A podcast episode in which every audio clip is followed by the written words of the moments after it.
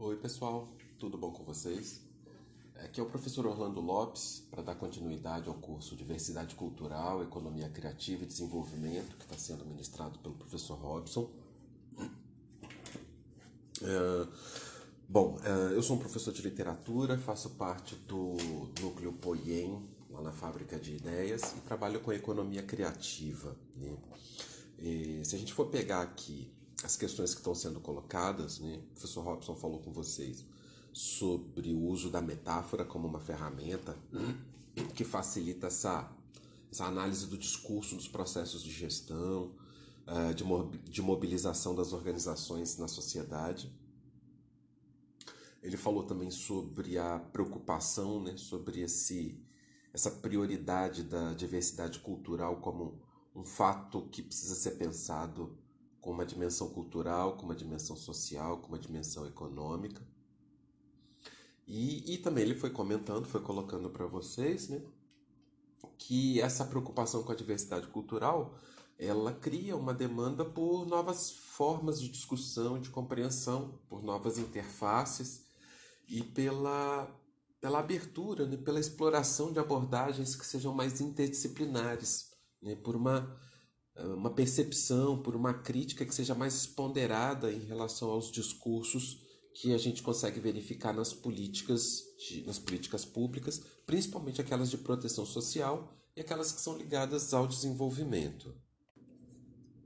Bom, a, a economia criativa, nesse contexto de pensar o processo da diversidade cultural, a economia criativa ela vai surgir como uma dessas interfaces, né, um desses canais aí que permitem dar uma repensada no processo do desenvolvimento, uh, ajudando a repensar o que, é o próprio desenvolvimento. E a gente começa daí. O que, que é desenvolvimento?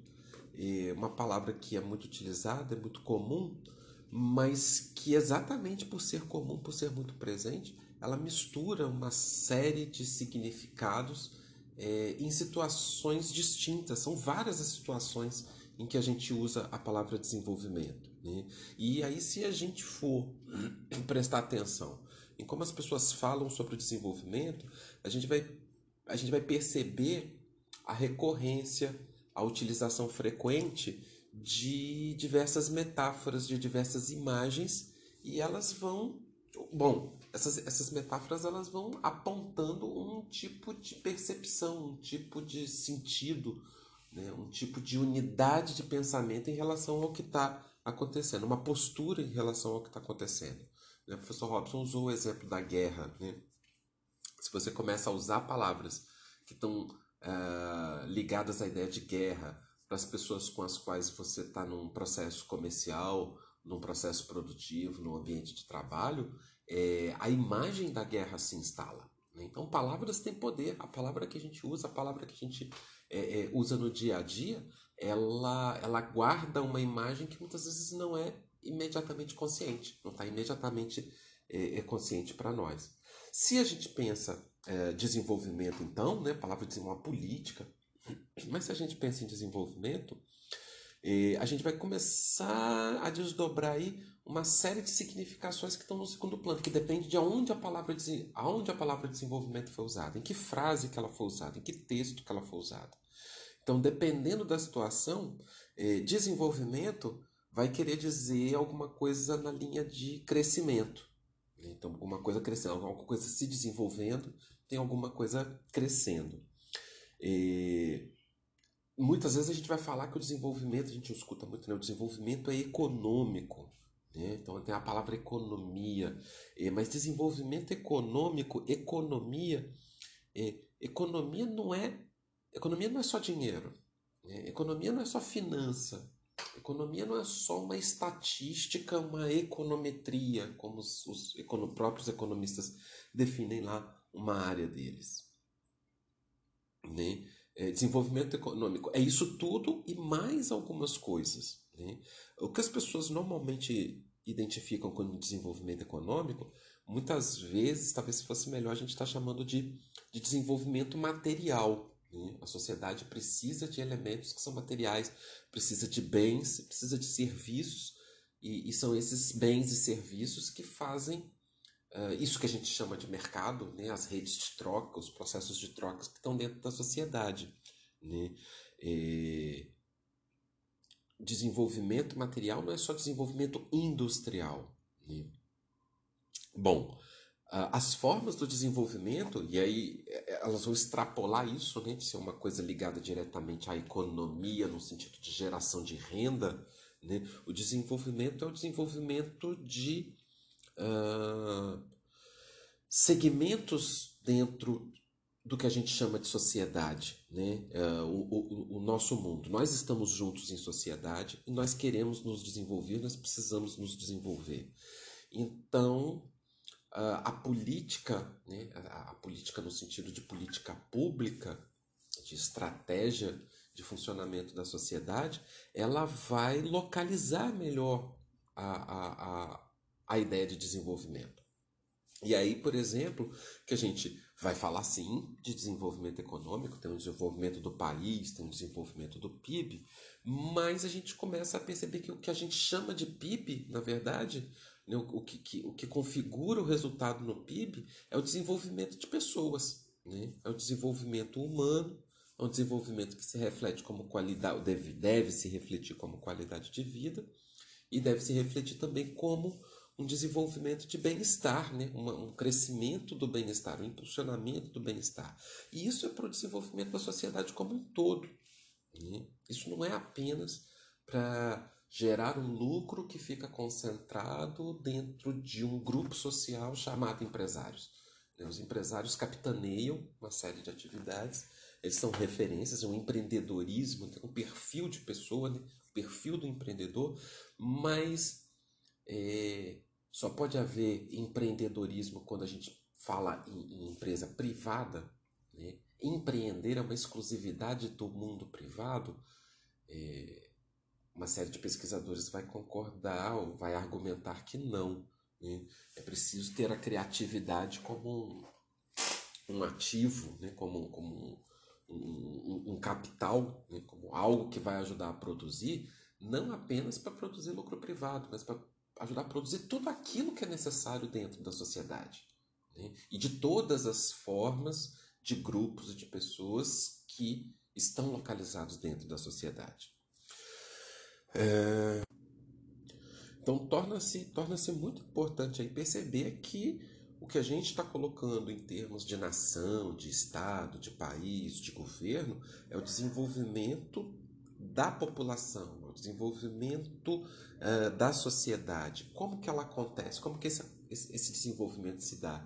É, ele constitui condições para as pessoas, né? ele constitui aquilo que a gente chama de, de, de condição de civilidade, né? que são os deveres. Nós precisamos constituir a cidade como cidadãos, precisamos nos colocar à, à disposição da cidade, mas também como o estabelecimento de uma, de uma de uma carteira de direitos, né? E, e, e aí os, o, a, essa carteira de direitos ela direciona a gente para a ideia de cidadania. Então existem dois conceitos dentro da cidade, né? cidadania e civilidade, é, que são o interesse final de existir cidade. A cidade existe para as pessoas que estão dentro dela. Né? A cidade existe para os grupos que habitam dentro dela. Né? E quando a gente começa a chamar a cidade é, de polis, né? A gente lembra daquela origem grega, aquela origem clássica, né? Então, cidade, polis, estado, né? Estado, polis, nação, país, né? São instâncias, né? Municipal, estadual, federal, são instâncias de uma mesma organização de sociedade. Né? Diversos, diferentes momentos da organização da sociedade. Uh, Uh, o que, que a gente vai ter então? Essa ideia de que desenvolvimento né, uh, significa várias coisas. Eu vou destacar aqui algumas. Vou destacar aqui algumas dessas coisas. Desenvolvimento é crescimento, desenvolvimento é potencialização, desenvolvimento é qualificação. Né? Então, se eu estou falando do desenvolvimento da capacidade material, né, bens e serviços, eu estou falando do consumo.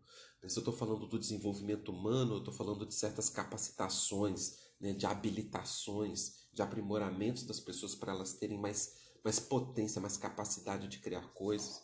Quando eu falo de desenvolvimento cultural, de desenvolvimento artístico, como a gente coloca, é, a gente está falando de um tempo que não é diretamente produtivo, não tem uma expectativa imediata de uma produção material, né? E, e, isso acaba empurrando, isso acaba localizando a atividade cultural dentro daquilo que a gente chama de tempo livre, e muitas vezes as pessoas vão confundir tempo livre com, com o entretenimento, com o descanso, com, com o, né, o, o lazer que se gasta em si mesmo, é, mas há um lado inteiro né, da ideia de tempo livre como, como cultura que se projeta para a ideia do ócio produtivo. Muitos de nós talvez tenhamos lido aí sobre Domenico De Masi, né, o italiano que fala sobre essa, essa necessidade, né, ter uma ecologia nossa, uma ecologia cognitiva, é, que precisa de um espaço disso que ele chama de ócio produtivo, de ócio criativo. E mais uma vez, tudo se direciona para pessoas. Né? Sem uma atenção com as pessoas, os grupos não se desenvolvem, as instituições não se desenvolvem, o Estado, a sociedade não se desenvolve. Então, a pessoa é o centro da ideia e da necessidade de uh, desenvolvimento. Ela deve ser o centro, a referência da ideia de desenvolvimento. Uh, quando a gente fala então em impulsionamento, a gente vai. Quando a gente fala em desenvolvimento, quando a gente associa desenvolvimento, né, desde crescimento até impulsionamento, a gente chega na ideia de impulsionamento, nós podemos perguntar, né, é, e, e, ampliando e pensando como uma metáfora. É, impulsionamento de quê? O que está sendo impulsionado? Né? Então, o desenvolvimento impulsiona a sociedade, o desenvolvimento impulsiona o Estado, Desenvolvimento impulsiona grupos. Desenvolvimento impulsiona pessoas. Pessoas impulsionam grupos, pessoas impulsionam Estado, pessoas impulsionam sociedade. Então, a gente precisa entender esse, essa dinâmica, esse circuito, né? Uh, e para isso nós precisamos desenvolver melhor os nossos modelos, as nossas compreensões sobre o que, que é o sistema econômico. Né? Eu volto a dizer, sistema econômico não necessariamente não deve se confundir apenas com a ideia de sistema financeiro ou de sistema monetário. Sistema econômico é o pensamento sobre a capacidade de produção de um grupo, de uma sociedade. Né? Capacidade de produção, não capacidade de geração de renda. A geração de renda é consequência do processo econômico. Geração de renda é consequência do processo produtivo. Né?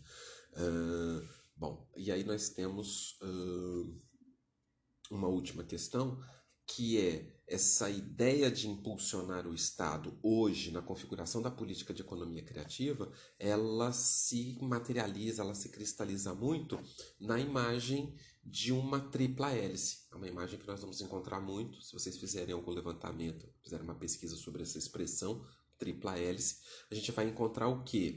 A ideia de que a articulação de algumas forças, né, a construção de um motor uh, forte o suficiente para empurrar a sociedade para um lugar melhor, né, para uma situação melhor, para um contexto melhor de vida, passa necessariamente pela articulação entre o governo, né, o poder público, a academia e os setores produtivos, sendo que setor produtivo aí não é apenas o empresariado privado, mas é também as formas comunitárias de produção, as cooperativas, as formas colaborativas, né, os coletivos produtivos, os arranjos produtivos, então, tem uma série aí de, de movimentos que se confundem dentro disso que a gente chama de setor produtivo. E governo, academia e setor produtivo mobilizam necessariamente pessoas, cidadãos.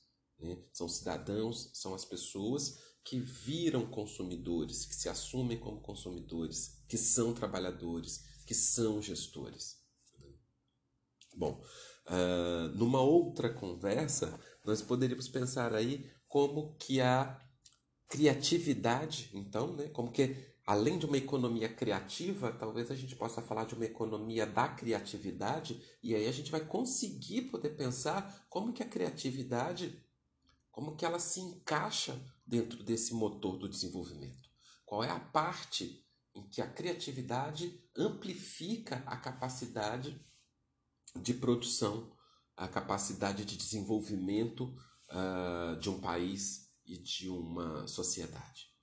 É, é isso que eu tinha para falar para vocês por hoje e agradeço bastante a atenção de vocês. Muito obrigado.